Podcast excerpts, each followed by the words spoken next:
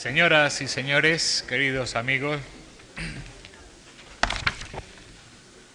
cuando dialogamos con el pasado, afloran inevitablemente valores de muy diversa intensidad y también de muy distinto interés para nosotros. Si este diálogo se concentra, como es la ocasión, en obras de arte, además de capacitarnos para un mejor disfrute de sus cualidades estéticas, las obras artísticas nos dan muy cumplida información sobre el artista que la creó y sobre la sociedad que la encargó o que la demandó o que la soportó.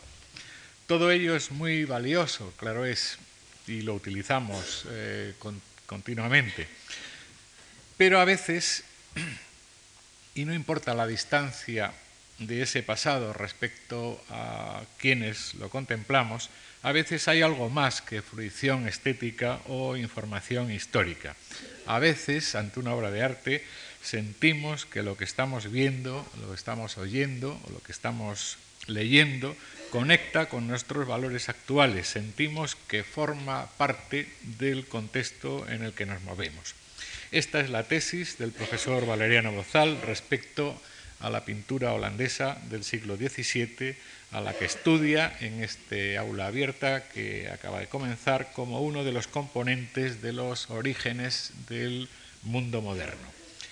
Aunque son ya varias las veces que he tenido el gusto de presentar en esta misma tribuna a Valeriano Bozal, permítanme recordarle muy brevemente algunos datos de su biografía intelectual.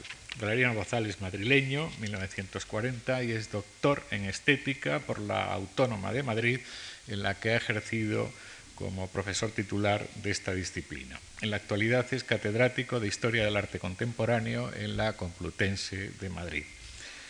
Ha ejercido, tanto en una como en otras, diversos cargos. Ha sido también miembro del Consejo Rector del Instituto Valenciano de Arte Moderno desde su creación y también ha sido presidente del patronato del Museo Nacional Centro de Arte Reina Sofía. En la actualidad tenemos el gusto de tenerle como miembro eh, de nuestra comisión asesora, de la comisión asesora de esta, de esta fundación. El profesor Bozal eh, dirige la colección de libros de ensayo La Balsa de la Medusa y también ha sido director y ahora forma parte de su consejo de redacción de la revista del mismo, del mismo nombre. Eh, sus estudios artísticos se han centrado en el análisis de los problemas del lenguaje artístico, tanto desde un punto de vista estético como histórico, destacando la articulación entre la teoría y la práctica artística, así como su relación con el desarrollo cultural y social. Entre sus muchos libros, los primeros en una editorial en la que él eh, colaboró muy activamente en los años 60, Ciencia Nueva, eh, y ahí es donde publica su primer libro, El realismo entre el desarrollo y el subdesarrollo, Ciencia Nueva para los eh, de mi generación, que es la del profesor Valeriano Bozal, es una editorial bastante mítica. Pues desde 1966, con este primer libro sobre el realismo, al que siguió el año siguiente otro sobre el realismo plástico en España, 1900-1936. En estos treinta y tantos largos años, el profesor Bozal, desde luego, no ha estado ocioso y son innumerables los libros que conforman su eh, bibliografía. Solo citaré algunos de los últimos, Pintura y Escultura Españolas del siglo XX, del 39 al 90, en la Suma Artis de la Espasacalpe, Goya y el mundo moderno, Goya y sus pinturas eh, negras y sus grabados han sido una constante en, en los estudios del profesor Bozal. Es un libro del 94, Arte del siglo XX en España es del 95, Il Gusto se publicó en el 96 en Italia y hay edición española del 99, Las pinturas negras de Goya es del 98 y últimamente ha dirigido a un amplio equipo que eh, nada menos que han eh, tomado el relevo de Menéndez Pelayo en el estudio de las ideas estéticas en España. ha dirigido la historia de las ideas estéticas y de las teorías estéticas artísticas contemporáneas. Este es un brevísimo panorama del trabajo que ha eh, hecho el profesor Bozal a lo largo de, su eh, carrera intelectual. Al margen, claro, está cientos de artículos y de ensayos en revistas especializadas y mm, todo lo cual ha hecho, ha enriquecido notablemente la bibliografía artística española del último cuarto de siglo. En nombre de esta casa a la que perteneces en este momento, quiero darte las gracias, Valeriano, por tu nueva colaboración en nuestras actividades y a todos ustedes por estar hoy con nosotros, porque sin ustedes nuestras actividades no tendrían justificación. Gracias.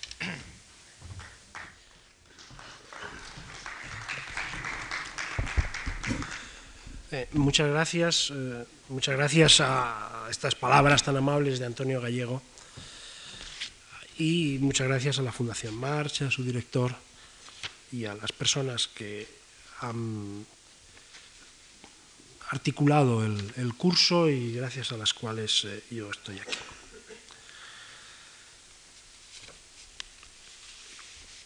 El, tema eh, que yo voy a desarrollar en esta serie de sesiones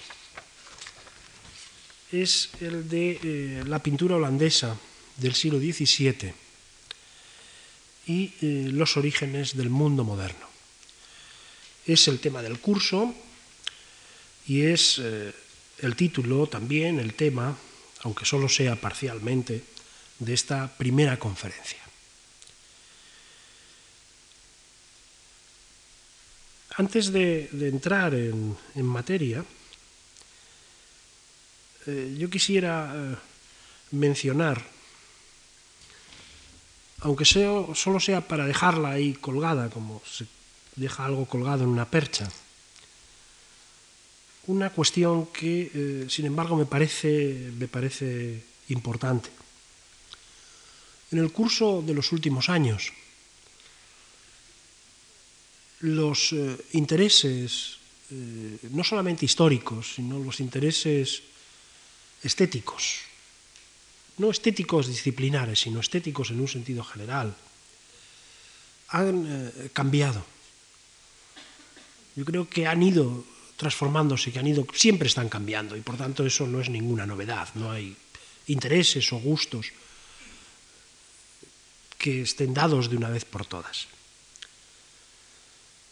Pero yo recuerdo que eh, en tiempos, mi juventud o antes, los grandes, eh, el gran interés, los grandes artistas de la historia del arte, de la historia de la pintura, eran los grandes genios de la pintura italiana y muy especialmente los grandes genios de la pintura barroca.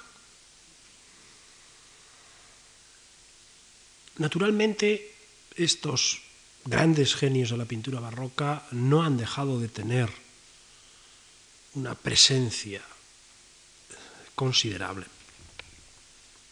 Como no recordar a los Carracci, sobre todo Aníbal Carracci. Como no recordar a Caravaggio, sería completamente improcedente como no recordar a los grandes manieristas, a Pontormo, etc. El, el gusto, los intereses han cambiado no porque estos autores hayan dejado de interesarnos, hayan dejado de gustarnos, sino porque otros autores, otros artistas, que eran eh, considerados quizá como artistas menores, salvo excepciones, han pasado a ocupar un lugar relevante. Lo ocupó siempre Rembrandt, no cabe la menor duda. Pero no sucedía lo mismo con Franjals, no sucedía lo mismo con Vermeer, no sucedía lo mismo con Pieter de Hot.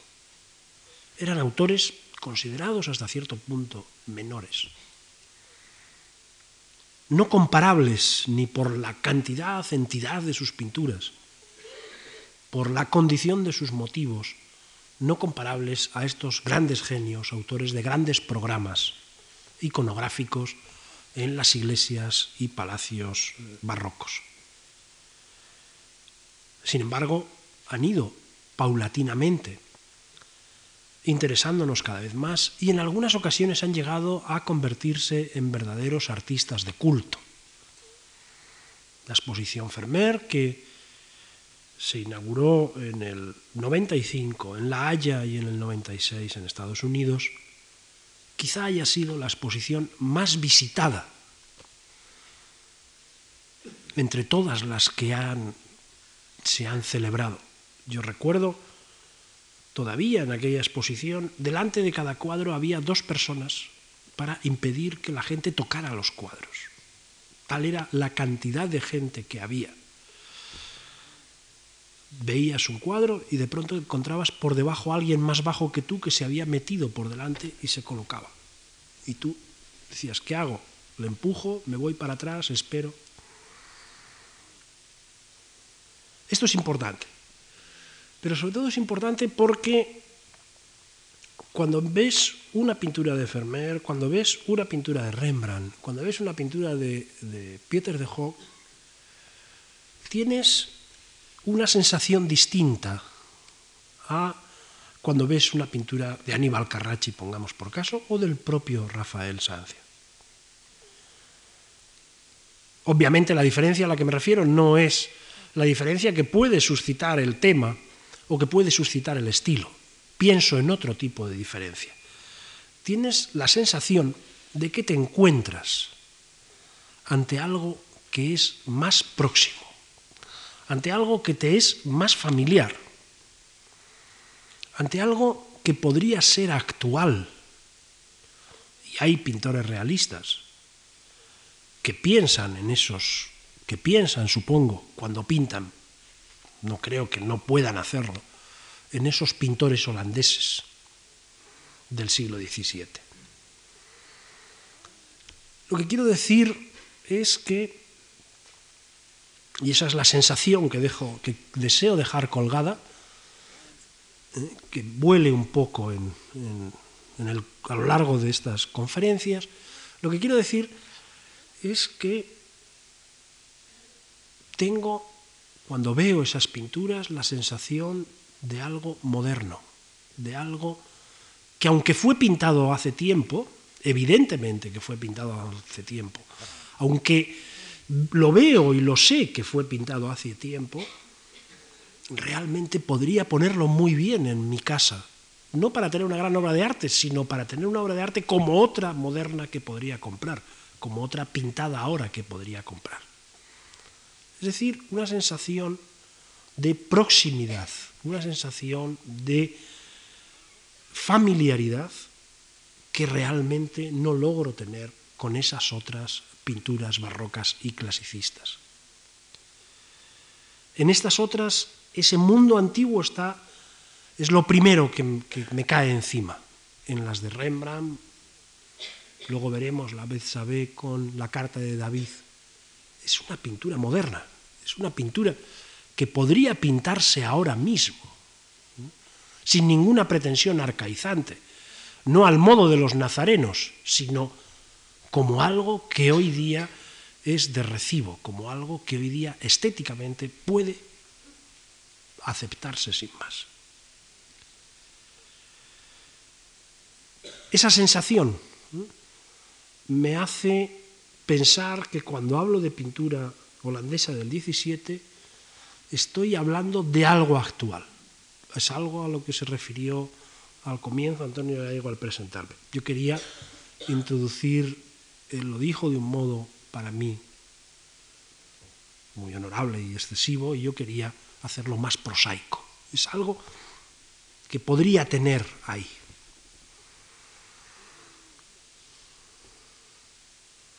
El título del curso vuelvo a señalarlo, es la pintura holandesa del siglo XVII y los orígenes del mundo moderno.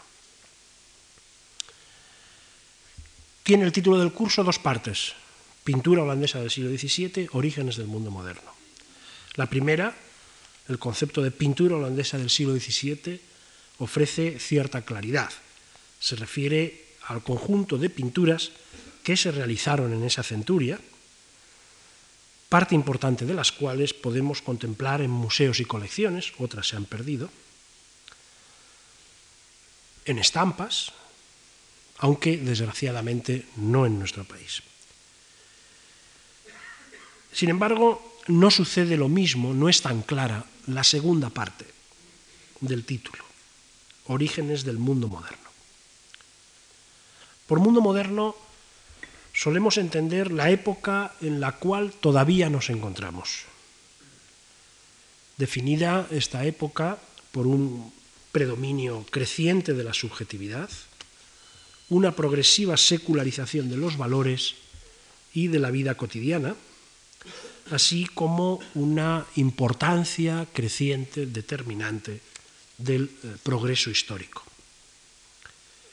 Si deseamos mayor precisión sobre qué sea mundo moderno, y no es este tampoco el lugar ni el momento adecuado para exigirla, pero si la mm, necesitamos, al menos podemos sugerir, podemos remitirnos a lo que eh, suele denominarse el proyecto ilustrado, tantas veces considerado como un proyecto moderno o proyecto de la modernidad. En su texto bien conocido, La modernidad, un proyecto inacabado, un texto de 1980, Habermas sitúa el proyecto de la Ilustración en el centro mismo de los problemas que a la modernidad afectan y que a la modernidad definen. El desarrollo de las ciencias objetivadoras, lo que llamamos las ciencias naturales, los fundamentos universalistas de la moral y el derecho, y el arte autónomo. Ahora bien, a lo que el título se refiere no es tanto a la modernidad en la cual estamos, cuanto a sus orígenes. Y este es un concepto todavía mucho menos preciso. Hasta dónde alcanzan los orígenes de la modernidad o de cualquier otra cosa es cuestión sobre la que casi siempre puede disputarse. Pues bien, la idea que aquí deseo mantener y hasta cierto punto verificar, una hipótesis, por tanto, no solo el día de hoy, sino a lo largo de todo el curso, es que aspectos básicos sin los cuales el proyecto moderno, ese proyecto ilustrado, no puede definirse, encuentran en el mundo holandés del siglo XVII y muy concretamente en la evolución de su pintura el punto de partida. Es en las imágenes de Hals, de Rembrandt, de Pieter de Hotz, de Metzu, de Vermeer, donde encontramos, cuando las miramos, cuando las contemplamos, la configuración de ese que solemos denominar sujeto moderno, interesado en la vida cotidiana y en la tensión que la vida cotidiana puede introducir en su existencia, en nuestra existencia. Desarrollando concepciones profesionales nuevas y nuevas valoraciones de aspectos que una mentalidad medieval había rechazado o rechazaría. Valorando aspectos mundanos, el confort de su existencia, por ejemplo, la condición de su trabajo, que antes no habían sido valorados o no lo habían sido en la medida en que ahora lo son. Más adelante volveré con detenimiento sobre estas cuestiones. Ahora solo deseo sugerirlas. Sugerir también el camino por el que la pintura holandesa abandona paulatinamente las formas todavía medievales de enfocar la realidad y se endereza hacia otras que no son, sin embargo, comunes a otras latitudes, que no se incluyen, como no podían incluirse en la órbita de la contrarreforma, pero que si lo hacen como deben hacerlo, es en la órbita de la reforma. No adoptan ese aire combativo y beligerante que fue tan del gusto del barroco italiano. No adoptan estas pinturas estas imágenes, puesto que también las estampas eh, tienen relevancia a este respecto, esa actitud combativa del barroco italiano ni actitud combativa alguna. Al menos no la exteriorizan. Quizá porque están ocupados en llenar, los artistas holandeses, de contenido visual, unos modos de vida que muestran una originalidad muy notable. No quiere esto decir, sin embargo, que semejantes formas, semejantes imágenes nacieran de la nada, ni de la nada pictórica, tampoco de la nada cultural, de la nada social o política, pues difícilmente serían comprendidas sin tener en cuenta la tradición de la pintura flamenca, al igual que la influencia de algunas orientaciones del barroco italiano. No es posible, cuando se habla de pintura holandesa, ignorar, por ejemplo, la influencia del caraballismo en los llamados caraballistas de Utrés. O la competencia, por qué no decirlo, del entonces considerado en el mundo católico como el pintor supremo, un pintor flamenco, Pedro Pablo Rubens, que muere en Amberes en 1640. Rey este Rubens de pintores, con un amplio e influyente taller, diplomático, hombre de mundo, cosmopolita, y en todo ello lo contrario de lo habitual entre los pintores holandeses. Parece que tanta fue la distancia, no podría haber competencia entre uno y otros. Hoy vemos a unos y a otros en ese terreno y en la esperanza de que esa competencia contribuya a comprenderlos mejor. Casi sin querer nos hemos deslizado desde la cuestión de la modernidad y sus orígenes hacia la propia pintura holandesa. Pero esta, la pintura holandesa, no es un objeto igual para todos, no es algo igual para todos. La mirada con que la contemplamos y con que la estimamos no es homogénea. No lo ha sido en el decurso del tiempo, tampoco lo es ahora en la actualidad. La recuperación de la pintura holandesa del siglo XVII se produce en el siglo XVIII y ante todo en el XIX, en el marco del interés por el realismo.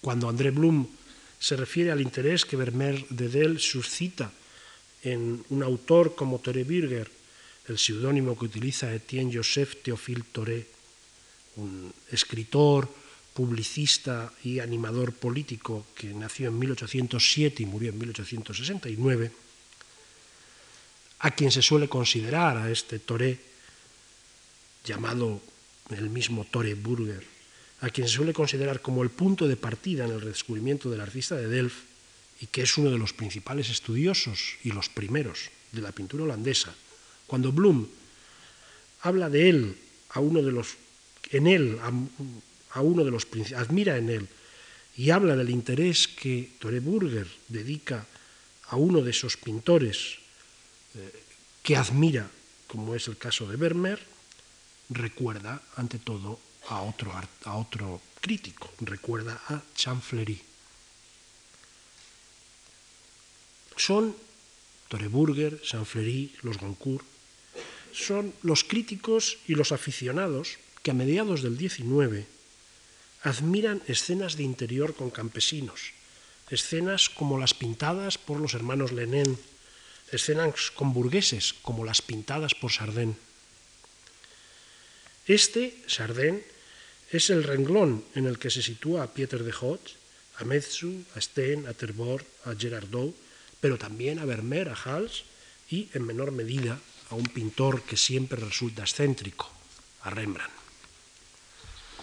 La recuperación de la pintura holandesa en el siglo XIX se hace en el marco del interés creciente por la verosimilitud o el verismo, pueden ustedes utilizar cualquiera de los dos términos, y la vida corriente, allí donde el género de costumbres ocupa un lugar destacado. Este punto de vista es un acicate para la catalogación de obras que todavía son anónimas, o cuya autoría es tan dudosa como su cronología. Un acicate para la formación de colecciones particulares, también para su exhibición en los museos. Pero también puede ser, y de hecho lo es en bastantes casos, una limitación, pues restringe, limita el sentido de estas imágenes a un género muy determinado, que además no enlaza con las grandes categorías románticas. Creo que las limitaciones de este punto de vista son la causa de que, por ejemplo, Proust, admirador de Vermeer y muy en especial de la vista de Delft, considere el conjunto de la pintura holandesa como, dice Proust, una creación chata, dice él, una creación mezquina, que difícilmente, continúa Proust, puede suscitar entusiasmo, naturalmente con la excepción de Vermeer.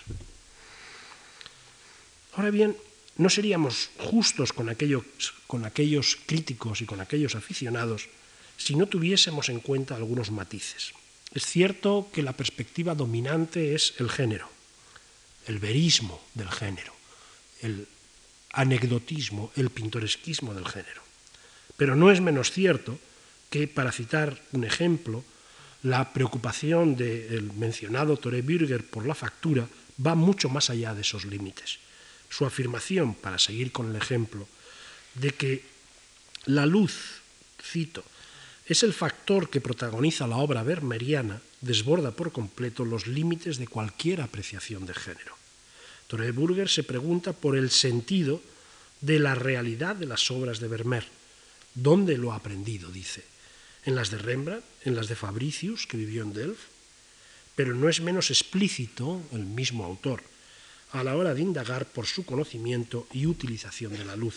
Y en este punto es curioso señalar que si para él la luz vermeriana no es nunca artificial, siempre es precisa y normal, también afirma que parece proceder de la misma pintura. Velázquez y Rembrandt, continúa Zoré, son los dos grandes maestros de la luz. Pues bien, a ellos hay que añadir a Vermeer. Esa es su más prodigiosa cualidad. Dejemos a estos críticos y a estos aficionados y vengamos a nuestro tiempo. Quizá volvamos sobre esos críticos en otra ocasión a lo largo de este curso. Tampoco ahora, tampoco en la actualidad, existe homogeneidad en nuestro modo de, mirar la pintura holandesa. Me voy a servir de dos pinturas, de Vermeer una, la otra de Rembrandt, para tratar de explicar las diferentes opciones, esa falta de homogeneidad y su más que razonable justificación. Podríamos apagar y poner la primera imagen. Entre las pinturas de mm, Vermeer, entre las pinturas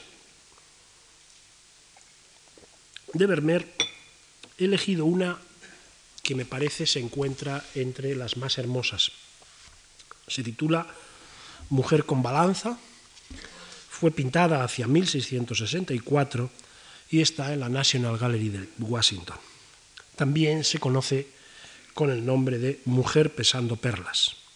El asunto una mujer o un hombre que pesan perlas o que pesan monedas de oro, es habitual dentro de la pintura de género. El mismo Pieter de Hock pintó una excelente mujer con balanza que podemos ver en una diapositiva en blanco y negro porque no tenía en color. Si pasa usted, por favor. Muy parecida a la de Vermeer, esta de Pieter de Hock, también está pintada en la misma fecha, en 1664 se titula Mujer con balanza o Mujer pesando oro y se encuentra en el Museo de Berlín. Suele compararse, es obvio, con la de Vermeer y nada tiene de particular, por tanto, que situemos esta obra dentro de la pintura de costumbres. Una mujer anónima que en una habitación de la casa procede a pesar algunas de las perlas que forman parte de sus joyas. Pasamos la diapositiva siguiente, que es de nuevo la mujer con la balanza de Fermer. Repito, una mujer anónima, no sabemos quién es la modelo, puede ser la esposa de Vermeer, puede ser su hija o puede ser cualquier otra, no sabemos, no hay ningún dato que nos permita decir quién es. Una mujer anónima que en una habitación de su casa procede, repito, a pesar algunas de las perlas que forman parte de su joyero. El joyero está en la mesa, abierto, y los collares, las joyas están eh, sobre la mesa, saliendo del joyero. Esta podría, esta explicación, esa descripción, podría ser una aproximación del gusto de los críticos y aficionados franceses del siglo XIX, por ejemplo, de los hermanos Goncourt, que pensaron en Vermeer como en un Chardin previo a Chardin.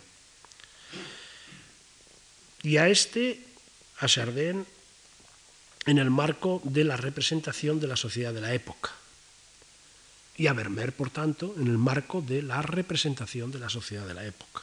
Aunque justo es mencionarlo, no debemos ser nunca en esto esquemáticos, los Goncourt llamaron la atención sobre obras de Vermeer, como La lechera y La callejuela, que están más allá de esa mera representación. Sin embargo, en este mismo plano, no sería por completo improcedente recordar que en la tradición iconográfica pesar oro y perlas es símbolo de la vanidad de los bienes terrenales, de la fugacidad de la vida, por lo que la escena costumbrista puede encerrar una interpretación simbólica que trasciende la pura costumbre, la mera costumbre.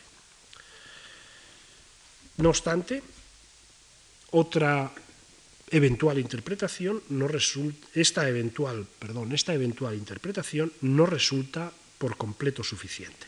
Por una parte, hacer de mujer con balanza una pintura de costumbres, una escena de género, reduce su significado y no parece tener en cuenta esa especial atmósfera de quietud y serenidad que le es propia y que es propia de todas las pinturas de Vermeer. Por otra parte, introducir los elementos simbólicos de una forma tan convencional como la señalada produce la sensación de que es un proceder extrínseco, un añadido a la imagen más que un elemento de la imagen misma. Ambos recursos tienden a hacer de Vermeer un pintor, entre otros, un autor de escenas de géneros con componentes simbólicos, pero entonces se pierde lo que es propiamente suyo, lo que le diferencia de Dow, de Steen o de Pieter de Hot.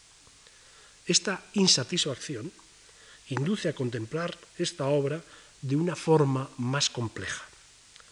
Se han perfilado dos líneas fundamentales de interpretación. La primera tiene en Sveltana Alpers su manifestación más rigurosa. Entiende las pinturas de Vermeer y en general la pintura holandesa como un arte de describir, ligado al interés científico por la visualidad. Lo visual adquiere una relevancia que va más allá de la mera representación de escenas de costumbres. Lo visual es un modo, el modo de aproximarnos al mundo, de conocerlo y de reconocerlo. Alpers ha distinguido entre arte narrativo y arte descriptivo. En el primero, el arte narrativo, que tiene en el mundo italiano sus manifestaciones mejores, predomina la acción y su narración. La pintura cuenta acciones que nosotros espectadores podemos narrar porque las percibimos como narraciones. En el arte descriptivo, el holandés, el de Vermeer, la realidad parece mucho más estática y la acción, la acción es mínima. Lo que se describe no es tanto una acción como un lugar, un personaje, una acción, si se quiere, pero detenida en el tiempo. El modo de acercarnos a la realidad consiste en, dice Smeltana Alpers, describirla visualmente.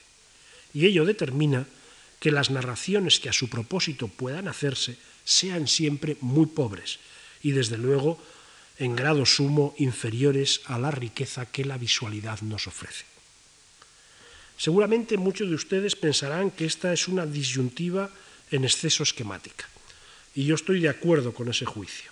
Pero creo que la hipótesis de Alpers, por esquemática que pueda parecernos, tiene la virtud de invitarnos a penetrar en el mundo del arte holandés prescindiendo de los tópicos habituales y obligándonos a tener en cuenta un hecho que muchas veces no es suficientemente tenido en cuenta.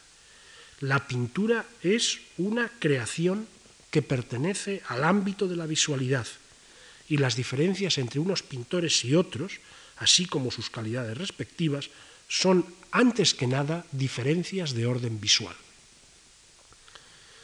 Alpers no quiere decir algo tan obvio como que hay artistas que se inclinan por la representación de acciones y artistas que se pronuncian por la representación de objetos, sean estos figuras, situaciones, lugares, etc. Va, creo, mucho más allá. Se trata de poner en primer término esa visualidad que es propia de las artes plásticas, en tanto que nos permite una aproximación específica a la realidad, nos obliga a detenernos en ella, a atender a los rasgos que la mirada capta, a hacer de la pintura una forma de mirar. En otras palabras, la visualidad es un modo de conocer la realidad, de procurarnos una imagen de la realidad, una imagen consistente, diferente de la que nos ofrecen las narraciones de acciones. Naturalmente, no parece posible prescindir por completo de la acción, y el cuadro de Vermeer es terminante a este respecto. La mujer hace algo, pero la acción no protagoniza la pintura, ni siquiera es nítida, ni siquiera sabemos con precisión lo que hace. En sentido similar, las pinturas narrativas tampoco prescinden por completo de la descripción. Las grandes narraciones del barroco italiano, del que he mencionado antes, de Carracci, por ejemplo, no pueden prescindir de la descripción, pero la descripción está en ellas supeditada a la acción. Se trata, por tanto, de una tendencia, no de una orientación exclusiva. Creo que esa preocupación por la descripción con la que inicialmente estoy de acuerdo, aunque enseguida me veré obligado a introducir algunos matices, esa preocupación por la visualidad que Sveltana Alpers estudia con detenimiento en el desarrollo artístico y científico holandeses del siglo XVII, es uno de los rasgos que permite hablar de la modernidad de la pintura holandesa. A lo largo del siglo XIX, y muy especialmente desde el impresionismo, la importancia de la visualidad no ha hecho más que crecer y la narración de acciones ha retrocedido y lo ha hecho en dos sentidos. En tanto que había menos acciones narradas en las pinturas y en tanto que las acciones perdían importancia. Hasta que con el cubismo y tras él la representación de acciones ha pasado de forma decidida a un segundo plano. Bien es verdad, lo reconozco, que en los últimos años de nuevo la narración ha cobrado importancia creciente, por lo que sería apresurado darla por desaparecida o considerar su disminución como el rasgo moderno por excelencia. Una vez señalado lo anterior, cautelas, conviene introducir algunos matices en mi exposición del problema.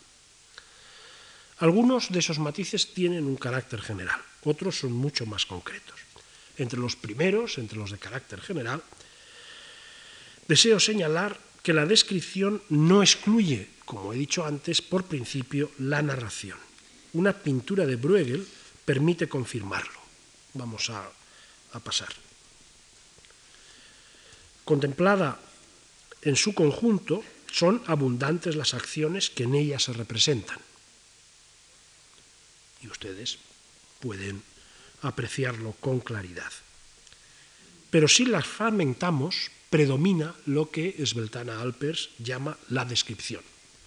Vamos a coger un fragmento de la parte superior derecha, que vamos, ponemos a continuación, y ven ustedes que aunque hay una acción y una narración, ha ganado en importancia la presencia, la descripción del acontecimiento sobre la narración. También podrían mencionarse, no he traído imágenes para no salirme y, no perderme en cierta manera o no entretenerles demasiado, también podrían mencionarse ejemplos en sentido contrario, obras inmersas en un horizonte narrativo que son, sin embargo, profundamente descriptivas. Pienso, por ejemplo, en las de Piero de la Francesca, que me parecen muy ilustrativas de lo peligroso que pueden resultar estos conceptos si se toman con apresuramiento y de un modo excesivamente dogmático. Siguiendo en este espacio las cuestiones de cuestiones eh, generales, creo que será necesario explicar cómo y por qué se ha pasado de la intensa actividad que ofrecen las obras que representan, las obras de Bruegel y antes las del Bosco, como en general las de todos aquellos artistas que se ocupan de temas de campesinos, a la falta de actividad o a la actividad contenida de los holandeses del 17. Esa es una cuestión que queda pendiente, que, deberá aclararse a lo largo del curso. Si nos detenemos ahora en matices más específicos y en concreto en el cuadro de Vermeer, que pasamos a ver a continuación de nuevo, la pregunta que nos inquieta es, ¿hasta qué punto agota la visualidad el contenido de esta pintura, cualquiera que sea la noción de contenido? No digo que no sea ese, la visualidad, su centro, que lo es. Lo que me interesa es dar un paso más. Puesto que es el centro, ¿cuáles son los motivos periféricos? Más concretamente, se agota la pintura en la simple constatación de que el cuadro representado por Vermeer tras la mujer es una pintura que tiene el juicio final como tema? Basta con decir, hay detrás de la mujer un cuadro que representa el juicio final.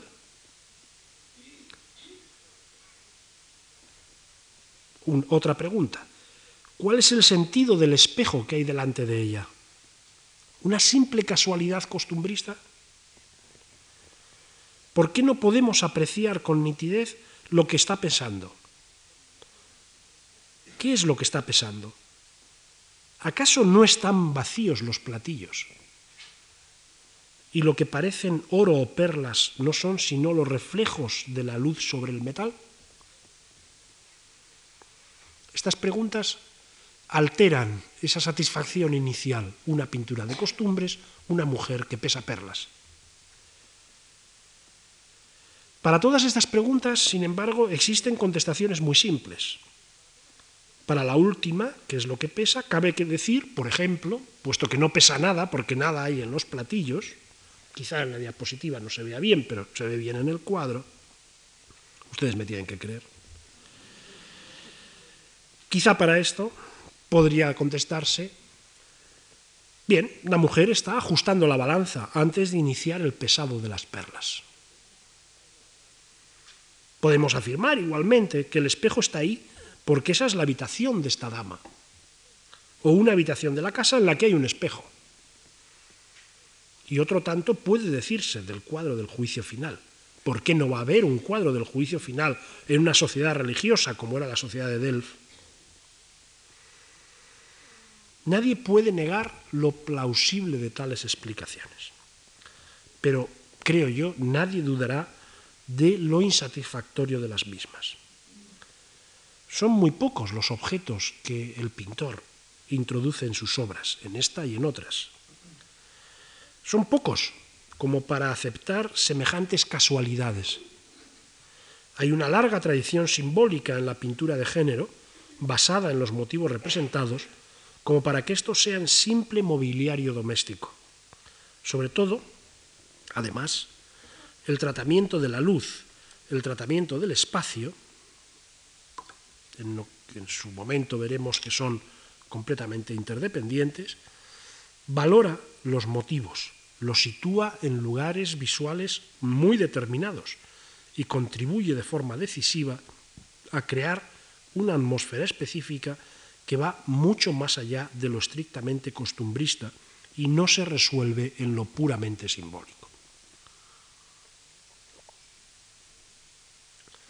Creo que este es el punto decisivo, porque es el punto que afecta directamente a la índole de la pintura de Vermeer, que hace de este un artista diferente de los demás, que se ocuparon de motivos similares. Podemos esbozar un ensayo de interpretación. Son varios los autores que lo han hecho y por tanto no me atribuyo ninguna iniciativa.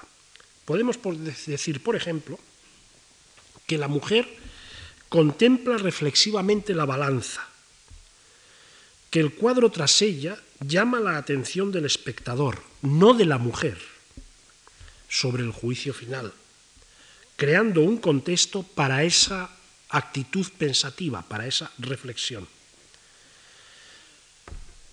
Vuelvo a insistir, la mujer no está pendiente del cuadro, somos nosotros los que vemos el cuadro. pero el cuadro crea un contexto para explicar la reflexión de la mujer, para explicárnoslo a nosotros. Podemos decir que las joyas son testimonio de lo acomodado de la dama. Es una mujer de la burguesía acomodada. Y por eso mismo una referencia a la vida confortable, a la vida mundana. Mientras que el espejo está ahí para reflejarse y verse, como están por otra parte todos los espejos. Pero ahora en una atmósfera mucho menos anecdótica de lo que en una convencional pintura de costumbres podría ser habitual. Dicho todo esto, quizá las piezas encajen mejor si aventuramos que la pintura de Vermeer representa la reflexión de la propia responsabilidad que la mujer tiene, tanto más importante en el momento del juicio, del juicio final, de la que nadie puede eximirle. Concluiremos entonces con una figura adecuada para la concepción protestante de la existencia, tal como se plantea en Holanda en el siglo XVII. La responsabilidad de los propios actos y la reflexión, la autoconciencia de los mismos y la autoconciencia de sí misma. Se trata, por tanto, de una interpretación histórica. Es lo histórico lo que llama nuestra atención, aquello que nos fascina en la pintura de Vermeer? Desde luego hay una componente histórica de la que no podemos ni debemos prescindir, pero el efecto de la pintura sobre nosotros, espectadores, ahora va mucho más lejos de lo estrictamente histórico. En esa mujer con la balanza descubrimos al yo que reflexiona, al sujeto que reflexiona sobre sí mismo, descubrimos la autoconciencia del sujeto y este es un rasgo de modernidad más fuerte, aunque complementario, que el anteriormente mencionado, la visualidad. Ahora bien, en el curso de esta interpretación, en la que nos hemos adentrado en la obra de Vermeer, hemos sobrepasado la estrategia interpretativa de Alpers. De hecho, en su momento, hemos dudado sobre si nos encontrábamos ante un cuadro de costumbres o no, sobre si los motivos representados no eran más que la simple representación de motivos domésticos casualmente dispuestos en la estancia o si por el contrario iban más allá, y no porque rasgos simbólicos de algún tipo obligasen a mirar más allá, sino porque la atmósfera general de la obra, lograda gracias a su composición, su iluminación y lo que Alpers llamaría valores descriptivos, inducía a verlos en un sentido, que sin, perder lo doméstico de su condición desbordaba tal naturaleza. Este modo de aproximarnos a Vermeer y en general a la pintura holandesa introduce una tensión a la que se ha referido, por ejemplo, Todorov.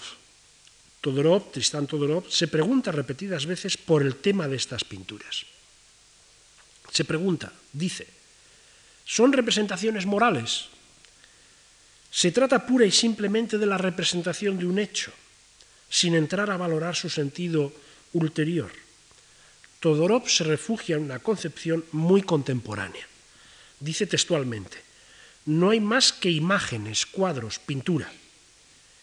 Se comprende ahora, continúa Todorov, por qué nos parece que Vermeer desborda su tiempo, también por qué artistas y escritores 200 años posteriores han visto en él a uno de los suyos.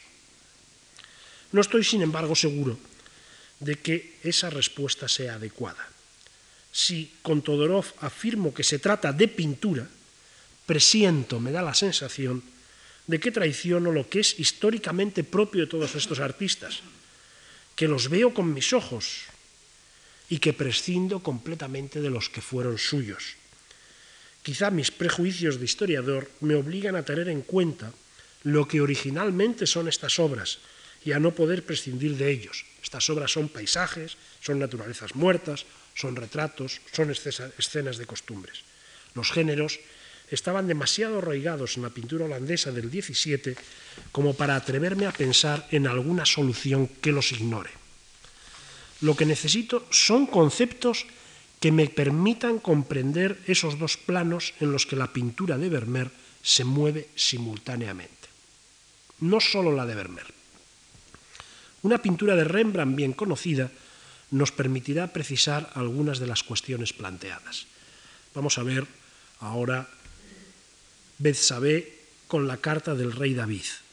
Es una pintura que eh, realiza Rembrandt en 1654 y que se encuentra en el Louvre. Es una obra realmente impresionante.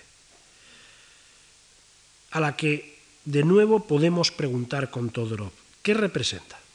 ¿Qué significa? La contestación parece en este caso más sencilla, puesto que, como es sabido, la escena remite a Samuel 11, 27, y la podemos encontrar, la explicación, en cualquier catálogo del artista.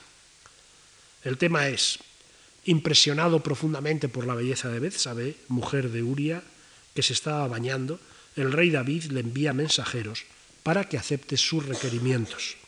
Bethsabé queda embarazada y David ordena al esposo que la visite, mas como éste no quiere hacerlo, lo deja morir en la batalla, tras lo cual, pasado el luto, Bethsabé se convierte en la esposa de David. Ahora bien, no cabe duda de que la pintura de Rembrandt no narra toda esta historia que acabo de resumir, solo se ocupa de un momento. Cuál sea ese momento es cosa que puede discutirse. Algunos historiadores se inclinan por el final, otros, la mayoría, por el principio, aquel en el que David la requiere. En su libro clásico sobre Rembrandt, Rosenberg menciona el asunto, pero no se detiene en él.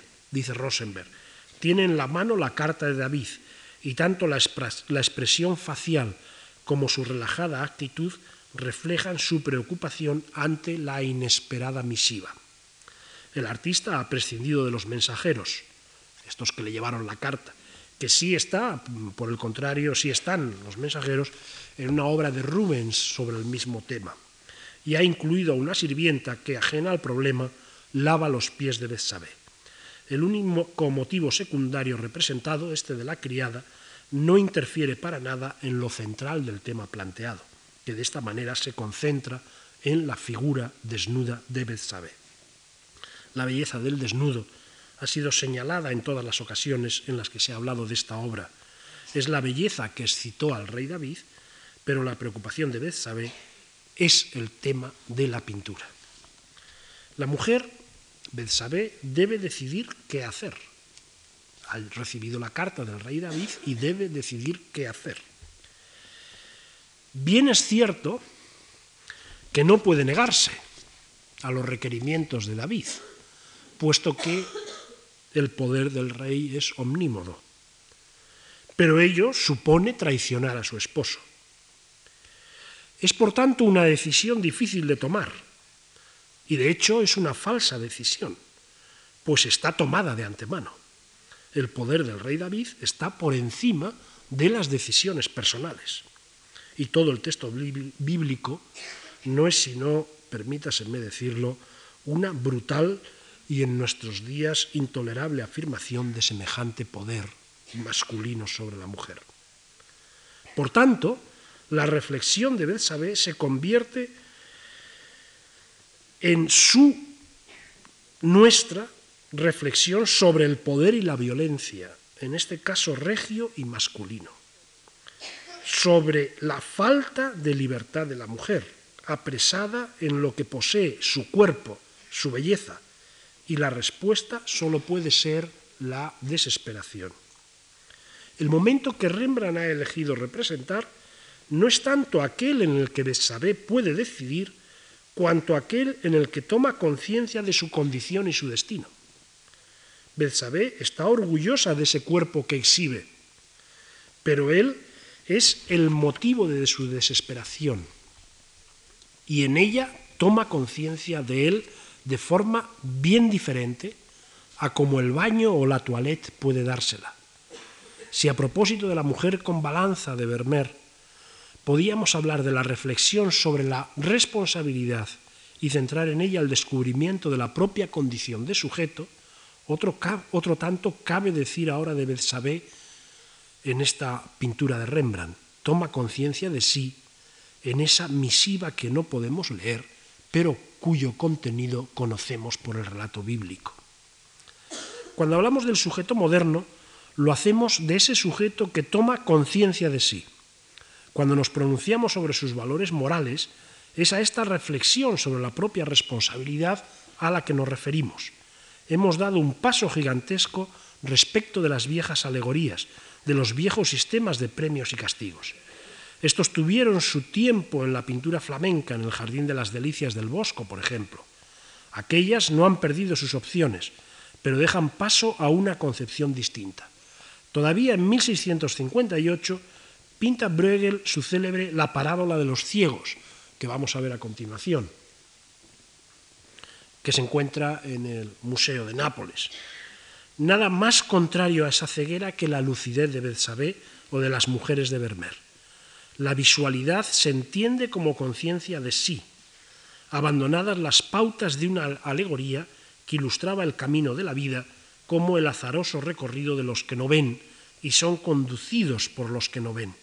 Lo cómico de la parábola de Bruegel, que nos impele a buscar una conducción, una dirección más segura, contrasta con la autoconciencia de esas mujeres que solo se tienen a sí mismas. Ahora podemos detenernos un momento para interrogarnos sobre los conceptos que nos permiten comprender estos cambios. No me pregunto por las razones histórico-sociales que constituyen el marco en el que se han producido. Lo hago, me pregunto, sobre la naturaleza misma del cambio. La parábola de Bruegel puede ser leída en varios sentidos complementarios. Uno de ellos, central, alude a la conducción de los ciegos. Nosotros somos los ciegos de la parábola a la palabra que puede dar luz a sus ojos y a la institución, la Iglesia, depositaria de esa palabra. La Iglesia, por cierto, un templo, aparece en el fondo de la pintura, y si el camino por el que los ciegos se despeñan es un camino corriente, no cabe duda de que puede ser interpretado como el mundo a cuyas zanjas, mal guiados, caemos. Los motivos de la imagen, los mismos motivos de la imagen, incitan a una lectura simbólica. Las mujeres de Vermeer y de Rembrandt no componen una alegoría sobre la responsabilidad. Muestran en personajes concretos, verosímiles y verídicos los problemas que en un momento dado del tiempo la responsabilidad plantea. Como en la pintura de Bruegel, hay en estas un mundo cotidiano, familiaridad con los motivos, con los ornamentos y con los lugares, con las acciones parcas, con las fisonomías pensativas, y ninguno de esos motivos cotidianos, verosímiles y verídicos, a diferencia de los que aparecen en Bruegel, mira a algo distinto de él mismo. Mejor dicho, cualquier mirada a otra cosa, a otro mundo, refuerza su sentido de proximidad y familiaridad. En las pinturas de Vermeer y de Rembrandt se han reunido dos mundos que son de orden distinto, y que siempre se habían planteado en órdenes distintos y jerarquizados. Para dar cuenta de semejante reunión, se han planteado explicaciones diversas. Todorov, por ejemplo, habla del espinosismo implícito en la pintura holandesa y menciona una definición de la ética de Spinoza que parece venir a cuento. Por realidad y perfección, dice Spinoza, entiendo lo mismo por realidad y perfección entiendo lo mismo. Se trata de la definición 6 de la segunda parte de la ética, en la que aborda el problema de la naturaleza y el origen del alma. No sé hasta qué punto es legítimo extraer una definición como esta de su contexto y aplicarla a una cuestión por completo diferente de la que originalmente le concernía. Posiblemente no sea legítimo pero no cabe duda de que la definición resulta conveniente y que si una vez reconocida la ilegitimidad la tenemos en cuenta, se nos abre un mundo de reflexión. Siempre se pensó que la realidad era imperfecta y que precisamente por eso era necesario buscar otra realidad perfecta, en modo alguno temporal, en modo alguno fugaz, en modo alguno concreta o accidental las consideraciones críticas del clasicismo barroco de corte neoplatónico sitúan la perfección en el ámbito de la idea, por lo que la belleza siempre es de condición ideal. La tradición de las poéticas medievales hacían de la realidad cotidiana un cúmulo de imperfecciones. Por eso resulta tanto más sorprendente la definición de Spinoza aplicada a la pintura. No es, por otra parte, el único rasgo spinociano que guarda afinidad con la pintura. En un texto clásico sobre el filósofo se señalan notas que pueden trasladarse a la pintura holandesa. Dice, por ejemplo, ese texto clásico de Stuart Ansfire, que Spinoza reduce, dice, hasta eliminarla, la tarea de la imaginación. Dice, quiere presentar la filosofía verdadera en la medida de lo posible, de forma tan objetiva y exenta de recursos a la imaginación como los elementos de Euclides. Podríamos decir, como las pinturas de Vermeer, y no erraríamos mucho el tiro. Con la imaginación también desaparecen en la ética de Spinoza la persuasión y el halago, los efectos y los adornos, hasta llegar a una filosofía científica y a una pintura, puede hablarse así, científica. El orden geométrico de la ética que se alcanza en Pieter de Hodge es el final y la culminación de un camino que empezaba en el Bosco y Bruegel, un camino que tenía otro lindero en ese reprimirse de la imaginación y otro más en la creciente impersonalidad que desde el extremo personalismo de los primitivos se alcanza en estas pinturas de De Hoc y de Vermeer. ¿Qué podemos decir de ambos a partir de la información que sus cuadros nos ofrecen? La impersonalidad es considerada también como otro de los rasgos de la filosofía de Spinoza.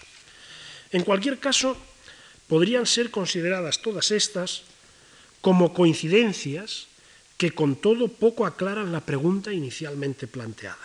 La trasladan a otro ámbito, el de la filosofía, y nos obligan a pensar la cuestión en términos más amplios que los estrictamente pictóricos. De todos modos, y sigo con Spinoza a pesar de todo, hay un escolio de la ética, escolio de la proposición 17 de la cuarta parte, en el que el filósofo dice, como la razón, cito, como la razón no exige nada que sea contrario a la naturaleza, exige, por tanto, que cada cual se ame a sí mismo, que busque lo que es útil para él, lo que le es realmente útil, y que apetezca todo lo que conduce realmente al hombre a una perfección mayor y sobre todo que cada cual se esfuerce en cuanto esté en él en conservar su ser. Sé que este escolio de la ética permite diversas lecturas y que de nuevo se puede plantear la legitimidad o ilegitimidad o ilegitimidad de su contexto para aplicarlo a este otro bien diferente. Pero a la vez no me parece del todo inoportuno señalar que algunas de sus afirmaciones se adecúan a imágenes como la que he comentado de Vermeer. Que cada cual, dice Spinoza, que cada cual se ame a sí mismo, que busque lo que es útil para él, lo que es realmente útil, y que apetezca todo lo que conduce realmente al hombre a una perfección mayor. Son palabras que convienen tanto a la mujer que sopesa su responsabilidad, cuanto a la vez sabe que tiene la carta de David en su mano, aunque en este caso de manera diferente. ¿Cómo puede alcanzar la perfección mayor cuando la decisión está tomada por encima de ella? ¿Cuál es la decisión, perdón, cuál es la situación de aquella a quien se le incita a decidirse cuando no puede hacerlo? El escolio de Spinoza supone, presupone la capacidad de decisión del sujeto, y nos dice que es sujeto en tanto que puede decidirse y por tanto choca con aquellas imágenes en las que esa capacidad es negada o sutilmente burlada. No iremos mucho más allá remitiéndonos a Spinoza. Por tanto, cabe volver a la pregunta inicial. ¿Cuál es el marco en el que la reunión de los dos mundos, realidad y perfección, en la terminología del filósofo, se hace posible? acudir a la noción de vida corriente y a la afirmación de la vida corriente, tal como plantea Charles Taylor, que sucede en Holanda en el siglo XVII, facilitará las cosas. Taylor introduce el concepto de vida corriente para designar, cito, esos aspectos de la vida humana que conciernen a la producción y a la reproducción, es decir, el trabajo y la manufactura de las cosas necesarias para la vida, y nuestra vida como seres sexuales, incluyendo en ello el matrimonio y la familia. Fin de la cita. El rasgo característico que introduce la reforma es la afirmación de la vida corriente. Se opone en este punto a las tradiciones católico-romanas y a la herencia medieval, según las cuales el espacio sagrado es ocupado por instituciones específicas y modos de vida no corrientes, la iglesia, el monacato, el celibato, etc. La reforma supone un giro fundamental en todos estos aspectos. Rechaza la separación entre la vida cotidiana y el mundo sagrado. Rechaza o aminora el papel mediador de la iglesia y la superioridad de las formas de vida no corrientes. Lejos de eso, concibe la vida cotidiana como el ámbito en el que lo sagrado puede darse.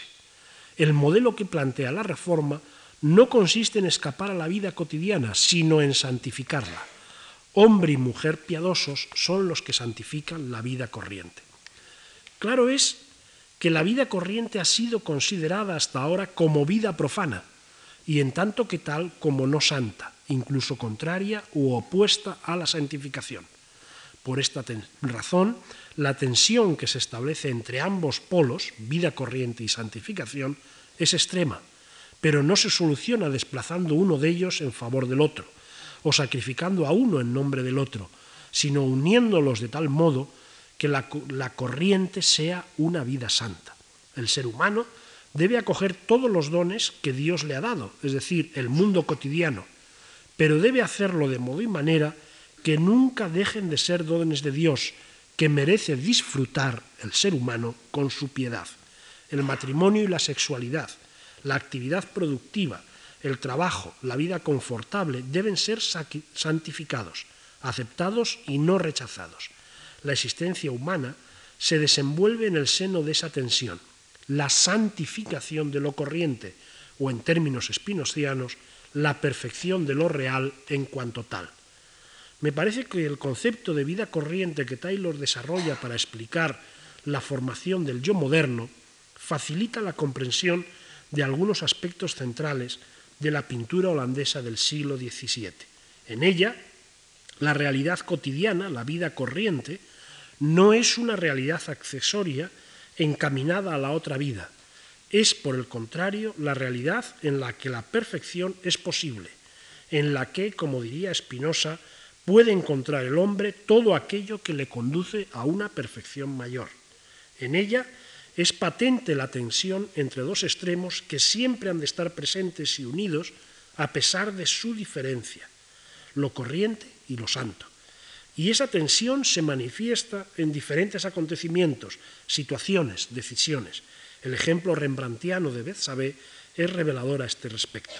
En ella cobra el sujeto toda su relevancia, pues a él corresponde, parafraseando a Spinoza, buscar lo que le es útil, esforzarse en conservar su ser.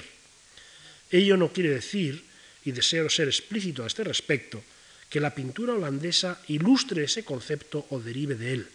Lo que sugiero es que ese concepto permite la comprensión de un marco histórico y cultural en el que algunas de las incógnitas y perplejidades planteadas por los maestros holandeses adquieren una coherencia que de otro modo no poseerían.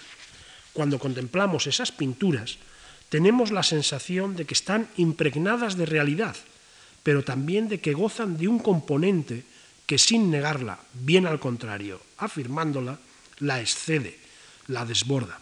Semejante efecto corresponde a la concepción de una vida corriente santificada, de una realidad perfecta. Ahora bien, puesto que lo cotidiano ha de afirmarse y representarse como tal, la perfección, la santificación, no puede consistir en su idealización, al modo del barroco italiano, sino en una transformación desde dentro, en una transformación interna. Y esa transformación ha de hacerse, han de hacerla los pintores, mediante recursos plásticos concretos. La naturaleza de esos recursos, el uso de los mismos, su rigor, la riqueza de los procedimientos y de las soluciones constituyen la medida de la calidad de los artistas y de su maestría. La importancia que la vida corriente adquiere marca la comprensión, recepción y fortuna de la pintura. Los géneros, el paisaje, la naturaleza muerta, el retrato, las historias bíblicas, no son una simple cuestión de ejercicio pictórico, no afectan solo al gremio, aunque en el gremio ofrezcan su primera imagen, constituyen un modo de repertoriar el mundo. La existencia de escuelas locales de una importancia sin igual en el seno de la pintura católica no solo indican el papel que juegan cada uno de los grandes núcleos urbanos, su burguesía, sus derechos y atribuciones, hablan de la existencia de gustos específicos que no se extrañan de la variedad. Hasta cierto punto, utilizando una terminología más actual que antigua, cabe decir que la pintura holandesa rechaza la existencia de un canon universal, a diferencia de lo que hace la pintura italiana del barroco, y propone orientaciones que responden a gustos diferentes. Este me parece también, por último, un rasgo de modernidad, un rasgo que la aproxima a nuestra sensibilidad, o mejor dicho, que está en los orígenes de nuestra sensibilidad. Muchas gracias.